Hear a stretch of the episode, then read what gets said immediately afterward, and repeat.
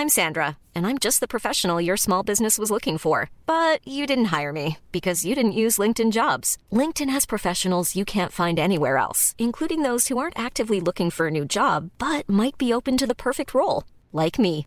In a given month, over 70% of LinkedIn users don't visit other leading job sites. So if you're not looking on LinkedIn, you'll miss out on great candidates like Sandra. Start hiring professionals like a professional. Post your free job on linkedin.com/people today.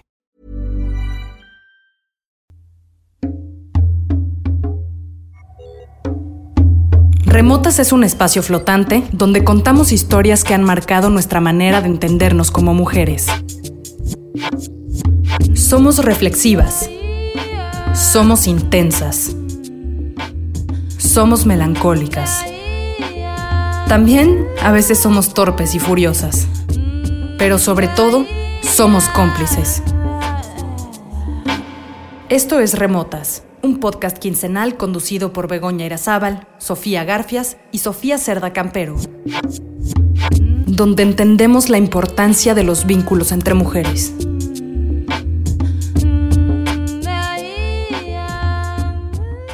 Sean todas y todos bienvenidos a Remotas, a este segundo número de Remotas, y gracias a quienes nos escucharon en el primero.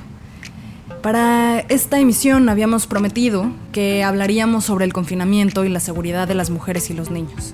Sin embargo, ante los hechos históricos recientes a raíz del asesinato de George Floyd y la visibilización sobre la brutalidad policíaca en Estados Unidos, y no solo en Estados Unidos, sino en México y en otras partes del mundo, decidimos dedicar el episodio al movimiento civil Black Lives Matter, además de mencionar algunos otros casos.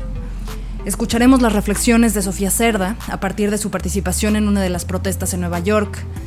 También tenemos el honor de tener como invitadas a las chicas del podcast neoyorquino Black Girls Texting y a Tatiana García, quien actualmente produce cine y televisión, es locutora y productora del programa Negritud en Convoy Network. Nos parecía importante sumar muchas voces para este número. Por eso, hoy otras mujeres tienen la palabra. Nos toca aprender, nos toca sensibilizarnos, eh, nos toca escuchar. Bienvenidos a Remotas.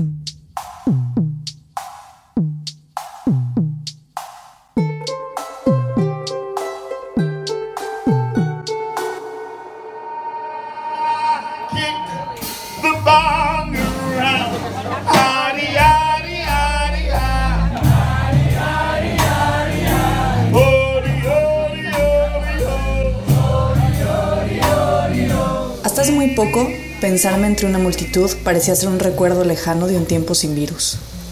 La última vez que había estado entre miles de personas fue el 8 de marzo. Había viajado de Brooklyn, Nueva York, donde vivo ahora, para estar presente en la Marcha de las Mujeres en la Ciudad de México. Para gritar, llorar y acompañar a mi mamá, mis hermanas y las mujeres de mi país. No había tapabocas, ni distancia, ni cuidado. La pandemia que comenzaba se veía lejos de cualquier urgencia. Se sentía esperanza. Sin embargo, a los pocos días regresé a Brooklyn para confinarme, y esa esperanza que sentí poco a poco se fue yendo. Pasé más de 60 días aislada sin ver a casi nadie, pero el primero de junio, tras varios días de protestas en Estados Unidos en contra del racismo y la brutalidad policial que permuta en la comunidad negra, yo también salí a las calles. No me tocaba protagonizar esta lucha, pero sí me tocaba escuchar y estar presente, por cuestión de humanidad, de empatía. Caminé desde mi casa en el centro de Brooklyn hacia el oeste, cruzando a la gente que regalaba agua, comida y tapabocas, cruzando también las enormes barricadas de policías, preparados para interceptar en cualquier momento. Don't shoot!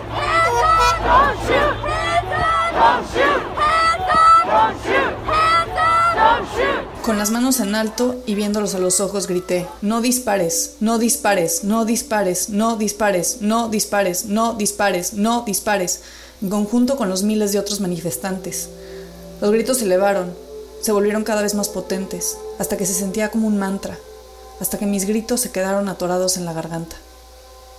De pronto, sin darme cuenta, estaba caminando sobre la vía rápida del puente de Brooklyn, que conecta este condado con el sur de Manhattan. Caminé entre los coches con claxons pitando. De las ventanas salía gente con el puño extendido que gritaba en solidaridad con la protesta. A lo lejos, delineados con el atardecer, veía los edificios que componen la silueta de Manhattan. El Empire State, la Torre Chrysler, la Estatua de la Libertad. Llevaba más de 60 días sin ver la isla y ahora cruzaba a pie, siguiendo a las y los líderes de una causa que está haciendo un efecto dominó en el resto del mundo. Jamás la había visto con tanto esplendor.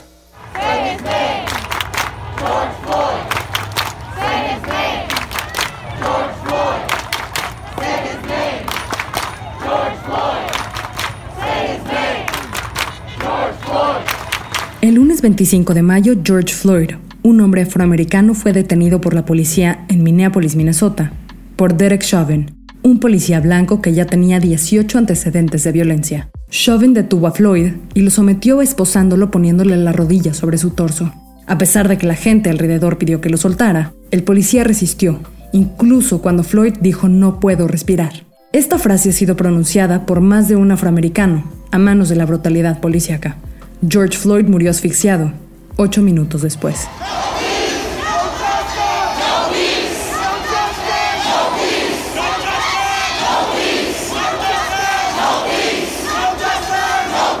El caso de Floyd no es un caso aislado en los Estados Unidos. El 4 de mayo de 2020, Giovanni López fue asesinado por policías en Jalisco. La violencia que ha generado protestas en los Estados Unidos es también común en nuestro país. El caso de George Floyd no es el único. La brutalidad policíaca en contra de la comunidad negra ha sido un reflejo del racismo y violencia sistémica presente en Estados Unidos y otros países. Por ejemplo, el miércoles 27 de mayo, Tony McDale, un hombre trans afroamericano, fue asesinado en Florida por la policía. De acuerdo con un artículo publicado en Mother Jones, la policía le disparó sin ningún precedente. A la fecha, no se sabe el nombre del policía, pero el testigo dijo que se trata de un hombre blanco. Un mes antes, el 13 de marzo, Breonna Taylor, una mujer afroamericana de 26, fue asesinada en su departamento a manos de la policía en Louisville, Kentucky. Entraron a casa de Taylor bajo órdenes de investigación sin tocar la puerta o identificarse. Después de una confrontación violenta, le dieron ocho balazos a Breonna y perdió la vida. Hasta hoy los policías siguen libres y la aplicación de la ley no ha cambiado. Aunque un jurado de Minneapolis condene a los cuatro policías que asesinaron a George Floyd, sus abogados siempre podrán apelar ante un jurado blanco y de clase media. Una mañana, Amy Cooper estaba paseando a su perro mientras Christian Cooper, con quien no tiene relación, estaba observando aves en una zona boscosa de Central Park. Amy Cooper llamó a la policía por una disputa sobre la correa del perro. El incidente es otro ejemplo de personas blancas que llaman a la policía para reportar personas negras por cosas mundanas. Ahmad Arbery fue golpeado por una camioneta mientras corría. Antes de morir, sus asesinos, Travis McMichael, padre de Gregory McMichael, y William Roddy Bryan, usaron un insulto racial. Ahora son juzgados con todos los delitos en su contra. Los detalles de los últimos momentos de Arbery surgieron en medio de una semana de protestas en todo el país por otra muerte, la de George Floyd, por parte de la policía en Minneapolis. Y los manifestantes también pidieron justicia en el caso de Arbery. Llevo dos años viviendo en Bed-Stuy, un barrio que desde 1930 es mayoritariamente afrodescendiente, con calles nombradas en honor a activistas negros como Malcolm X, ministro defensor de los derechos afroestadounidenses, y Marcus Garvey, activista jamaiquino fundador de la Asociación Universal para la Mejora del Hombre Negro. La sección donde yo vivo está formada por casas antiguas con escalones al frente. En verano, los árboles que rodean las casas se llenan de hojas verde esmeralda y abajo crecen flores de forma salvaje, de tal forma que parece que estamos en un terreno pantanoso.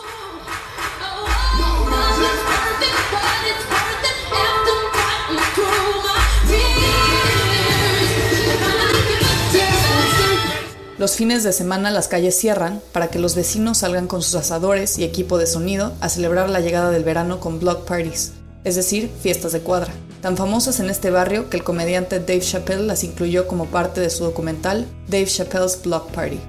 A pesar de la gentrificación, hay muchas familias que han estado aquí por generaciones.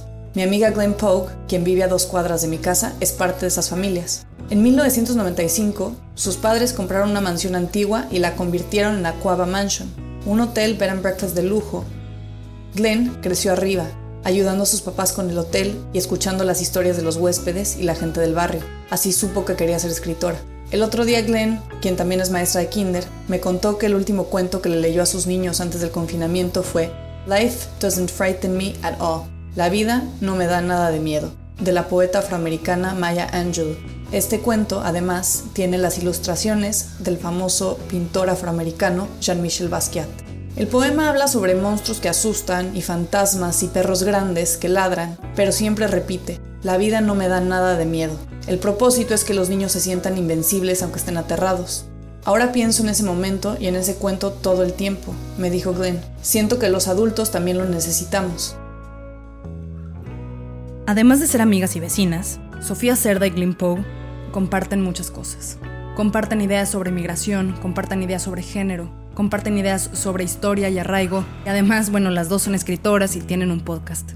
Eh, Glenn Poe junto a Chelsea Rojas y Shadei Param, conducen este maravilloso podcast que se llama Black Girls Texting y que pues, hoy tenemos el honor de escuchar un fragmento de su episodio Black Lives Matter is not controversial, it's obvious en nuestro espacio. Black Girls Texting tiene más de 90.000 descargas y escuchas en todo Estados Unidos y otras partes del mundo.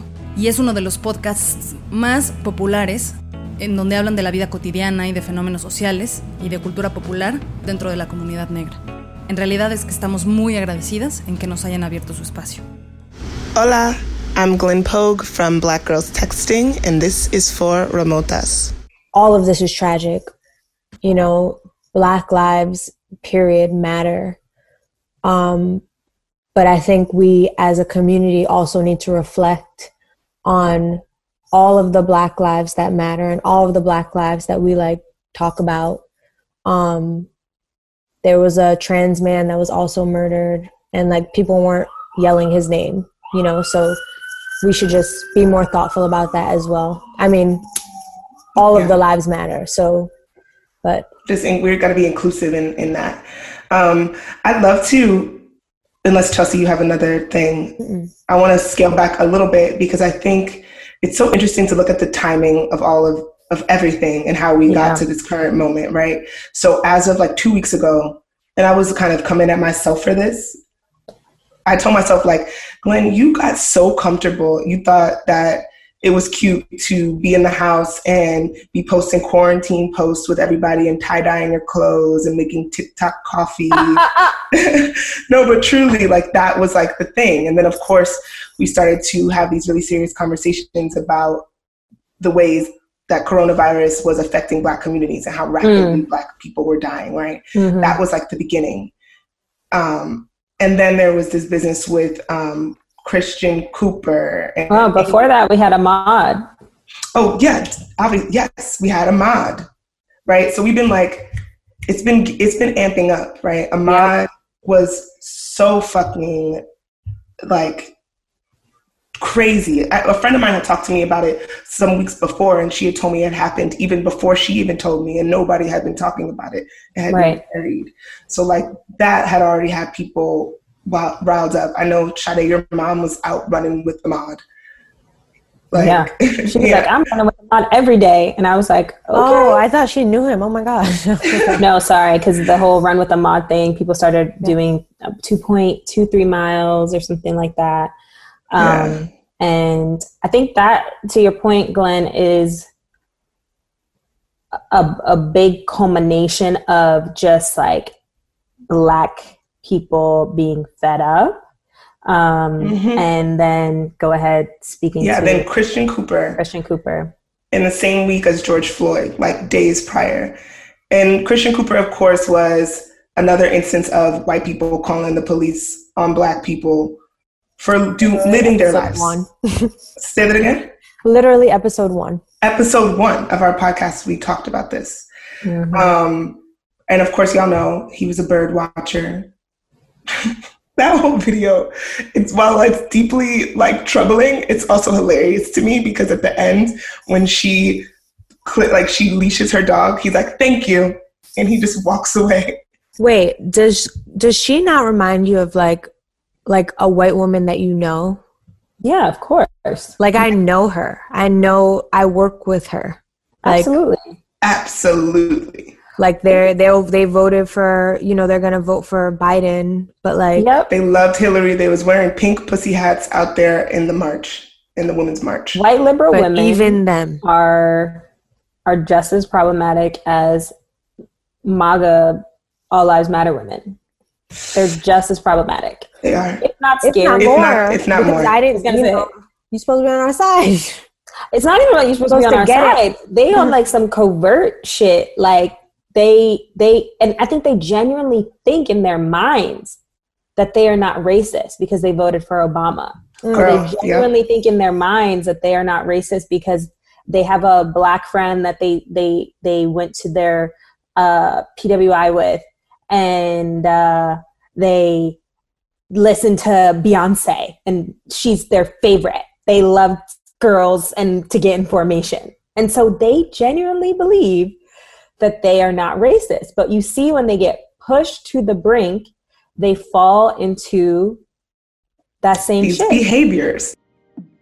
Bueno, pues esto que escuchamos es solo un pedacito de este podcast eh, que se llama Black Girls Texting con Glenn, Chelsea y Shade, que nos hablaron sobre la importancia de reflexionar acerca de todas las vidas negras que se han perdido injustamente.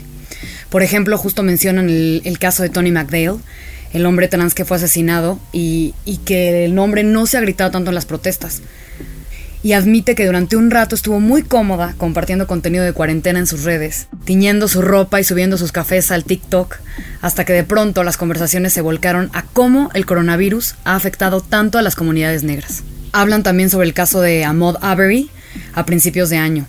Clint dice la gente ya estaba enojada, todo mundo estaba, estaba empezando a documentar sus 2.23 millas en memoria de Ahmaud y bueno, mencionan lo triste, pero lo chistoso, porque la verdad es que es chistoso, el video en el que Amy Cooper acusa a Chris Cooper, aquella mujer blanca con la que hasta trabajan, que va a votar por Joe Biden, aman a Hillary Clinton y usaron el famoso Pussy Hat en la marcha de las mujeres, pero que son igual de problemáticas que aquellas que apoyan a Trump porque tienen una amiga negra con la que fueron a la universidad, donde todos eran blancos. Y aman a Beyoncé y el apoyo entre las mujeres. Ellas creen que no son racistas, pero esto hasta que se discuten sus privilegios. Así concluyeron Glenn, Chelsea y Sade en este pedacito de Black Girls Texting que escuchamos. A nivel internacional, la lucha por los derechos civiles en los Estados Unidos se ha convertido en un referente. Desde hace décadas y décadas, los afroamericanos han abierto camino para otros grupos que exigen derechos. Al observar las protestas de las últimas semanas desde México, tenemos mucho que aprender. El camino andado del otro lado de la frontera nos habla de lo mucho que falta por hacer en nuestro país. Una de las reflexiones más comunes en los medios y redes sociales en México ha sido decir que acá también hay racismo. Se manifiesta en la preferencia de los medios y campañas publicitarias por modelos de piel blanca. Se manifiesta en expresiones habituales en nuestra habla cargadas de connotaciones raciales. Todo esto refuerza un sistema social con gran desigualdad.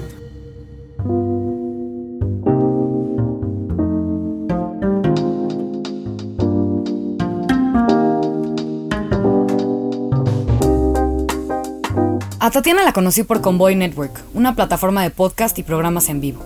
Nos vimos en un par de fiestas, nos hemos cruzado alguna vez en la oficina, en fin, me pareció muy pertinente que nos compartiera su opinión sobre el movimiento Black Lives Matter. Admiro su honestidad, me encanta su risa rica y pegajosa, su voz es una verdadera delicia. Y sus lentes de sol siempre, siempre están en otro nivel. Tatiana García Altagracia nació en la Ciudad de México, por lo cual su pasaporte dice que es mexicana. Sin embargo, también es neoyorquina. Le gusta decir el término neoyorquina porque Estados Unidos es bastante más complejo, y Nueva York fue el lugar que también la crió. Ha vivido la mitad de su vida en Nueva York y la otra en México. Vivir la negritud en México, en palabras de Tatiana, es ponerse de pie con la mirada en alto de una manera bastante todavía con muchísima fuerza y muchísima entereza, ya que lamentablemente en México sigue habiendo un racismo. Uh, en tan solo en los últimos años se ha declarado por primera vez el reconocimiento de los afrodescendientes o afromexicanos en México, por lo cual nos habla de una historia de negación y de invisibilidad. Por un lado, no hay entendimiento de qué es lo que implica ser un afrodescendiente y, no miramos a nuestras gentes de las costas chicas o de la costa de Veracruz, eh, donde está nuestra mayoría de población afrodescendiente. Sin embargo, eh, si uno puede hacer una visita a cualquiera de estos dos lugares, podrán ver e involucrar y escuchar las voces de los afrodescendientes, una en negación de su afrodescendencia, de no querer ser llamados negros, y por el otro lado aquellos que sí lo declaran pueden hablar desde la evidencia y la discriminación a partir de esa etiqueta de alguna manera. Vivir en México desde niña siempre es un silencio en el cual no se declara abiertamente, hasta en el momento que llegues a hacer algo malo, en evidentemente las palabras negras de negra eh, sale de un modo despectivo y de un, mo un, modo de ataque, en lo que cual como niña empiezas a entender que el ser negro no es algo bueno. Sin embargo, mi madre, en la cual con muchos conflictos también de identidad y vi en el contexto de vivir en México sobre todo, eh, era bastante cruel y aparte sumado a la experiencia de ella de ser eh, dominicana extranjera, en el cual pues hay otros tipos de racismo alrededor de eso. Por un lado, pareciese ser que México es un país que abraza a los extranjeros siempre y cuando no intervengan en cosas mexicanas. Eh, es un tema bastante complejo, por lo cual creo que mi madre tuvo el gran tino de poder llevarnos a Nueva York constantemente, vivir en Nueva York, hacer otro tipo de carrera en Nueva York, justamente para que tuviéramos los contrastes de diferencias y eso no significa que, que fuera más fácil, también se vive racismo en Nueva York, evidentemente, pero por un lado teníamos una familia donde físicamente nos parecíamos más y por lo menos teníamos un mismo diálogo en la misma lucha e idiosincrasia que para nosotros era un gran balance entre un México que nos rechazaba y a la vez nos quería y, el contraste de, tener una familia bastante cercana, como ya mencioné, mi padre nos abandonó, por lo cual no contamos en, el proceso de la infancia con una familia mexicana que también nos abrazara, eh, al contrario, eh, la familia mexicana, por un lado mis abuelos en ese sentido, eh, también nos discriminaron por nuestro color y la preferencia de mi padre de haberse casado con una mujer negra. Tatiana asegura que la mejor manera de protestar y ser escuchado no es la que ella diga, sino la que grupos organizados a través de un mismo motivo puedan seguir o llevar a cabo. Ninguna de estas puede ser evaluada. Si nos remontamos a la historia de la negritud, donde los esclavos fueron traídos de África hacia las Américas, evidentemente no por voluntad propia, es a partir de ese momento que han sido presos de ni siquiera ser clasificados como humanos. La lucha que se vive hoy no es una lucha por una sola persona, no es solo George Floyd, son los miles y miles que durante años, décadas, 400 años de opresión y de discriminación hacia la raza negra, son los que nos están llevando a este momento crucial. Eh, un momento de querer igualdad más no venganza, y eso es algo que hay que tener muy en claro pero mucha sangre ha sido derramada ante esto y el enojo es muy grande. Ante el enojo de generaciones y generaciones y hasta el día de hoy de gente que es discriminada simplemente por pertenecer a una raza o etnia, no es aceptable. ¿Cuál es la mejor manera de protestar? La que encontremos como grupo, la que nos organicemos y la que decidamos. El punto de todo esto es poder salir y hablar y hacer visible con nuestras voces el problema de una serie de generaciones que han decidido que la raza negra es menor o no es humana de alguna manera.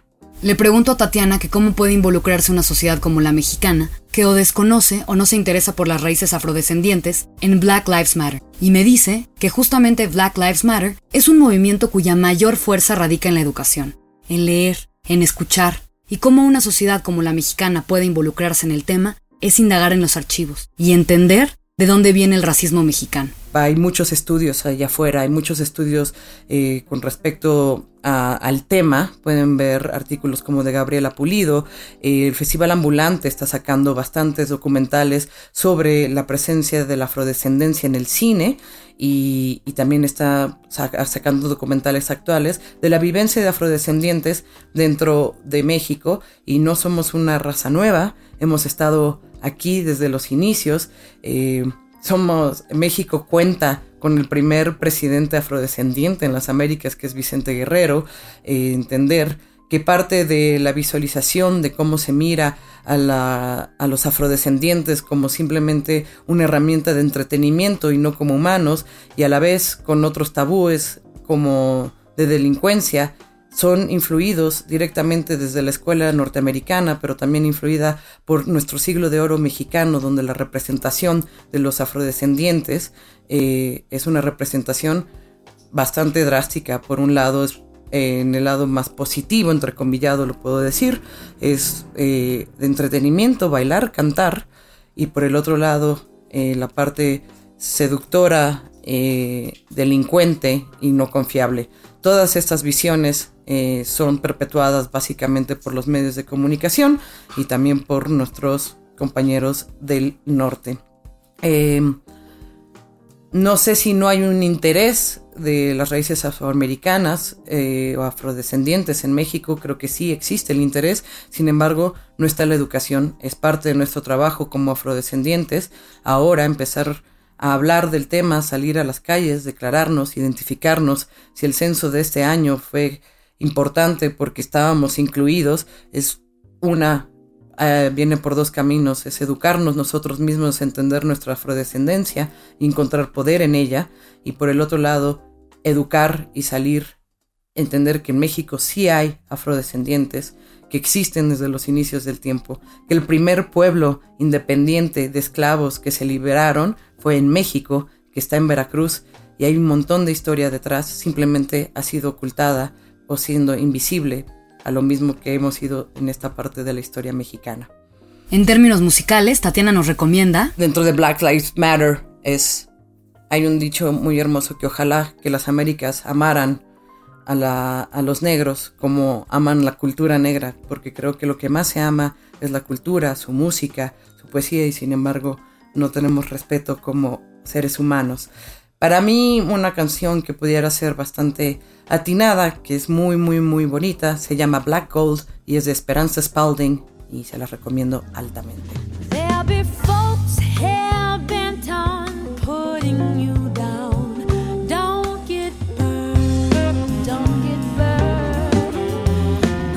Por el otro lado, me pidieron si podía leer un extracto de mi texto que se encuentra en la Gaceta de Ambulante y la verdad no es una carta muy personal, es muy emocional, es una carta que empezó siendo directamente sacada de un diario personal hacia mi madre y me vi en la necesidad justamente bajo muchos ataques de gente cercana y los digo ataques no porque me haya sentido agredida, pero de alguna manera sí, de gente que son mis amigos, en lo cual a veces me cuestionan sobre mi negritud y sobre mi afrodescendencia y como si fuera un boleto de privilegio, lo cual no lo es.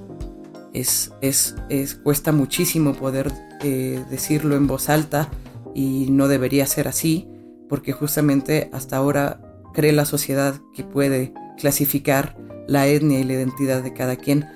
Lo único que puedo hacer es recomendarles ir a la página de Ambulante, a donde está su revista, y está un maravilloso eh, sección que abro ambulante para afrodescendencia y, en esta edición me han elegido a mí con esta carta bastante personal a mi madre, quien falleció en el 2014, eh, donde le hablo directamente a ella sobre lo que estoy viviendo en estos momentos. Esta fue la entrevista que le hicimos a Tatiana García. La carta que le escribe a su mamá la pueden encontrar en ambulante.org y se titula Identidad y pertenencia afrolatina en México.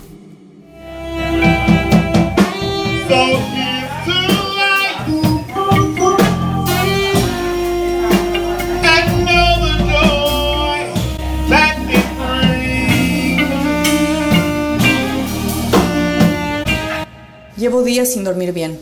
Todas las tardes me llega un aviso anunciando el toque de queda a partir de las 8 de la noche. Escucho helicópteros volando por encima de mi edificio y siento el corazón muy pesado.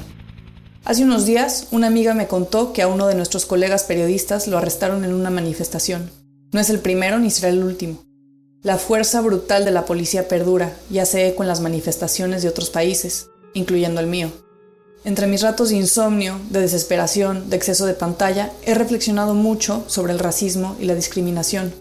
Si bien llevo un tiempo tratando de desmantelar mis privilegios como mujer blanca, esto solo me ha reafirmado que tengo mucho por hacer Sé que nunca entenderé, pero también sé que me puedo educar, puedo escuchar, puedo estar presente, apoyar y aprender. Que esta lucha nos pertenece a todos. El lunes primero de junio, día que fui a la marcha, llegué a Manhattan caminando desde Bed-Stuy. Al llegar al Federal Hall National Memorial, donde irónicamente hay una estatua de George Washington, considerado por muchos, entre comillas, padre de la independencia, uno de los líderes de la protesta nos pidió que nos hincáramos en silencio. Así lo hicimos, cada persona con una identidad distinta y reflexión individual, pero que sin embargo estaban contribuyendo a ser parte de un momento histórico por un bien común. Quiero pensar que así será. Para terminar, Glenn Pogue va a leer un extracto de Somewhere Between Black and White, algún lugar entre el blanco y el negro, un texto que habla sobre su miedo a la brutalidad policíaca. Compartiremos el texto en nuestras redes sociales. I've always felt uneasy around cops. It's just the way it is in black communities. Even if you don't live a street lifestyle, you learn the emotion quickly. I grew up in Bed-Stuy, the notorious neighborhood repped by Jay-Z and Biggie Smalls where you had to do or you die. But as tends to be the case in urban cities across America, the landscape of a neighborhood can switch up in mere blocks. I was both minutes and worlds away from the drive-by shootings and crack slinging that kept the cops coming and going. The most action my enclave of the sty got was a block party going too late and a cop coming by to remind us to keep it down. Still, while I never yelled, yo, it's the boys or the pigs are out when the police pulled up, I'd seen enough in passing, been told enough horror stories, memorized enough rap verses that fuck the police had become my mantra. Siempre me ha inquietado la policía. Así es en las comunidades negras. Aunque no vivas una vida callejera, el sentimiento se aprende rápido. Crecí en Bed-Stuy, ese barrio de mala fama representado por Jay-Z y Biggie Smalls, donde haces o te mueres. Pero como sucede en tantas ciudades de Estados Unidos, el paisaje de un barrio puede cambiar en tan solo unas cuantas cuadras. Crecí tanto a minutos como a mundos de las balaceras y el tráfico de crack que ocasionaban el constante ir y venir de los policías. Lo más radical que hicimos en mi zona de Destay fue una fiesta de cuadra que duró hasta muy tarde, hasta que un policía tuvo que venir a pedir que nos calláramos. A pesar de que yo nunca había tenido que gritar, ahí vienen o ya llegaron los puercos, ya estaba familiarizada cómo sucedían las cosas. Me habían contado suficientes historias de terror y me había memorizado suficientes versos de rap para saber que fuck the police era mi mantra. November 2014. I was working as a Peace Corps volunteer teaching English in Cambodia at the time, and from 9,000 miles away, America seemed to be spiraling out of control. I was sitting in my school's library one afternoon scrolling through Instagram when the news began filling my feed. Striking photos of American flags fashioned like nooses hanging from the necks of men with skin like slate. Snapshots of people of all colors shoving posters into the air that read, Hands up, don't shoot. The photos' captions pled for peace or revolution. They expressed anger at the judicial system, communicated pure shock, dismay, disappointment. Noviembre del 2014. Trabajaba como voluntaria en el Cuerpo de Paz enseñando inglés en Cambodia. Y a 14.448 kilómetros, Estados Unidos parecía estar saliéndose de control. Una tarde, estaba sentada en la biblioteca de mi escuela viendo Instagram cuando las noticias comenzaron a aparecer en mi feed. Fotos de banderas estadounidenses hacían forma de horca para el cuello de hombres negros. Fotos de personas de todos los colores alzando pósters al aire que decían manos arriba, no dispares. Las leyendas abajo de las fotos imploraban paz o revolución. Expresaban su enojo al sistema judicial, comunicaban un estado de shock, de consternación, de decepción. Suddenly, my friends had become activists. Suddenly, dialogues over dumbass memes were silenced. There was no more chatter about Kim Kardashian's oiled up posterior on the cover of Paper Magazine. The only name on everyone's lips Mike Brown, the 18 year old black man killed at the hands of Darren Wilson, a white cop, in Ferguson, Missouri, three months prior. The verdict the world had been waiting for had been reached. Wilson was found innocent. He would be a free man. De pronto, mis amigos se habían vuelto activistas. De pronto, las conversaciones sobre memes estúpidos se silenciaron. Ya no había chismes sobre el trasero aceitoso de Kim Kardashian en la portada de la revista Paper. El nombre en la boca de todos, Mike Brown. Un hombre negro de 18 años quien murió a manos de Darren Wilson, un policía blanco en Ferguson, Missouri, tres meses atrás. El veredicto dictó que Wilson era inocente. Sería un hombre libre. I immediately called my father to lament the news, but he wasn't surprised by the court's decision. What? Where was his faith? I wondered as he rattled off details of similar cases that had happened in my Brooklyn neighborhood just that week. Le hablé a mi padre para lamentar la noticia, pero a él la decisión de la corte no lo había tomado por sorpresa. ¿Qué? ¿Dónde estaba su fe? Me preguntaba, mientras él me daba detalle de casos similares ocurridos en Brooklyn esa misma semana. That's why I was so glad you were born a girl, he confided. I realized that then his hope had been long gone, probably lost somewhere back in his childhood in New Jersey, when the Mike Browns, Sean Bells, and Amadou Diallos were simply known by different names. Por eso me dio tanto gusto que fueras niña, me confesó. Me di cuenta que la esperanza la había perdido hacía mucho tiempo, probablemente en algún lugar de su infancia en New Jersey, cuando los Mike Browns, Sean Bells y Amadou Diallos eran simplemente conocidos con otros nombres. Trying to digest this all in a tiny library in rural Cambodia, where kids were bouncing up and down at my sides, excitedly proclaiming, It's my dream to live in the USA. I was deflated.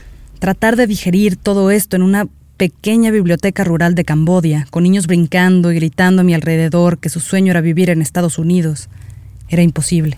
I thought about the times those kids had looked at me with wide eyes, eager for stories of this land of the free and home of the brave, and the ways I'd indulged them, explaining proudly that in America, people are celebrated for their uniqueness. I thought about the days I walked down dirt roads in my village with my head held high, wearing my fro like a crown.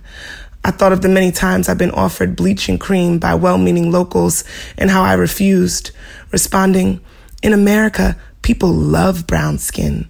They even climb into machines to get darker. I felt like I'd been selling lies. Pensé en todas esas veces que los niños me habían mirado con los ojos muy abiertos pidiéndome historias de la tierra de los libres y el hogar de los valientes. Los complací, explicándoles con orgullo que en Estados Unidos la singularidad de las personas es celebrada. Pensé en los días que caminaba por los caminos de la tierra del pueblo, en el que vivía con la cabeza en alto, portando mi afro como una corona. Pensé en las miles de veces que la bien intencionada gente local me había ofrecido crema blanqueadora y cómo les había respondido que no la necesitaba porque en Estados Unidos a la gente le encanta la piel oscura. Hasta se suben a máquinas para oscurecerse. Sentí que había estado vendiendo mentiras.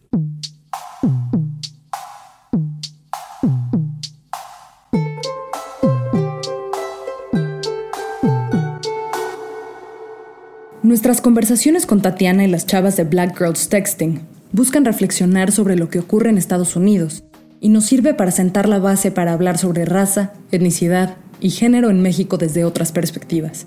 En años recientes, se ha puesto mayor atención a los pueblos afrodescendientes en México. Se han realizado investigaciones y reportajes que dan visibilidad a las comunidades negras de las costas de Guerrero, Veracruz y Oaxaca. Sus miembros son orgullosos portadores de su herencia histórica. Estas comunidades nos permiten recordar que nuestro país se conformó no solo por el encuentro de europeos y pueblos indígenas, sino también por miles, quizás incluso cientos de miles de esclavos africanos que llegaron a la Nueva España. El mestizaje en México no es la unión de dos pueblos, sino una mezcla de cientos de orígenes e historias que a menudo ha sido violenta y de la cual heredamos dinámicas de desigualdad. Quizás conviene ir un paso más allá de vernos a los ojos de los Estados Unidos y la lucha de los negros en ese país. Podemos, por ejemplo, construir sobre lo que han construido a lo largo de décadas los pueblos indígenas de México. Su lucha es similar a la de los afroamericanos, pero tiene una historia propia. Ignorarla y trabajar solo a partir de modelos raciales importados es quizá también una forma de racismo. Escucharon un momento de pausa en remotas. Muchas gracias a las chicas de Black Girls Texting, Chelsea Rojas, Glim Pogue y Shade Param. También agradecemos a Tatiana García por sus contribuciones para este episodio. La traducción del texto de Glim Pogue fue por mí, Sofía Cerda Campero. La música de fondo son grabaciones de un concierto de Gary Samuels, cantante de gospel quien murió el 23 de abril. La producción y el diseño de sonido es de Daniel Díaz, el Mo. La investigación es un trabajo en equipo realizada por Sofía Cerda Campero, Begoña Irazábal y Sofía Garfias. Suscríbete y descarga el podcast en tu plataforma preferida y síguenos en nuestras redes sociales, arroba remotas-podcast.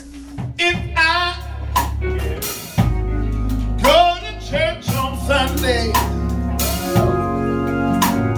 go out and get drunk and raise hell all day on Monday,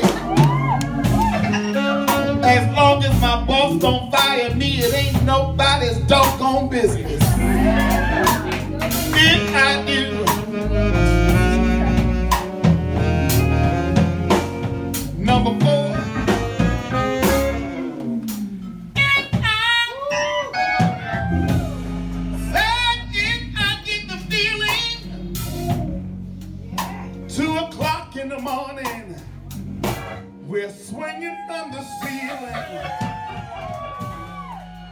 It's only because Ringling Brothers went out of business and I have to open my own circus called Jerk du Soleil.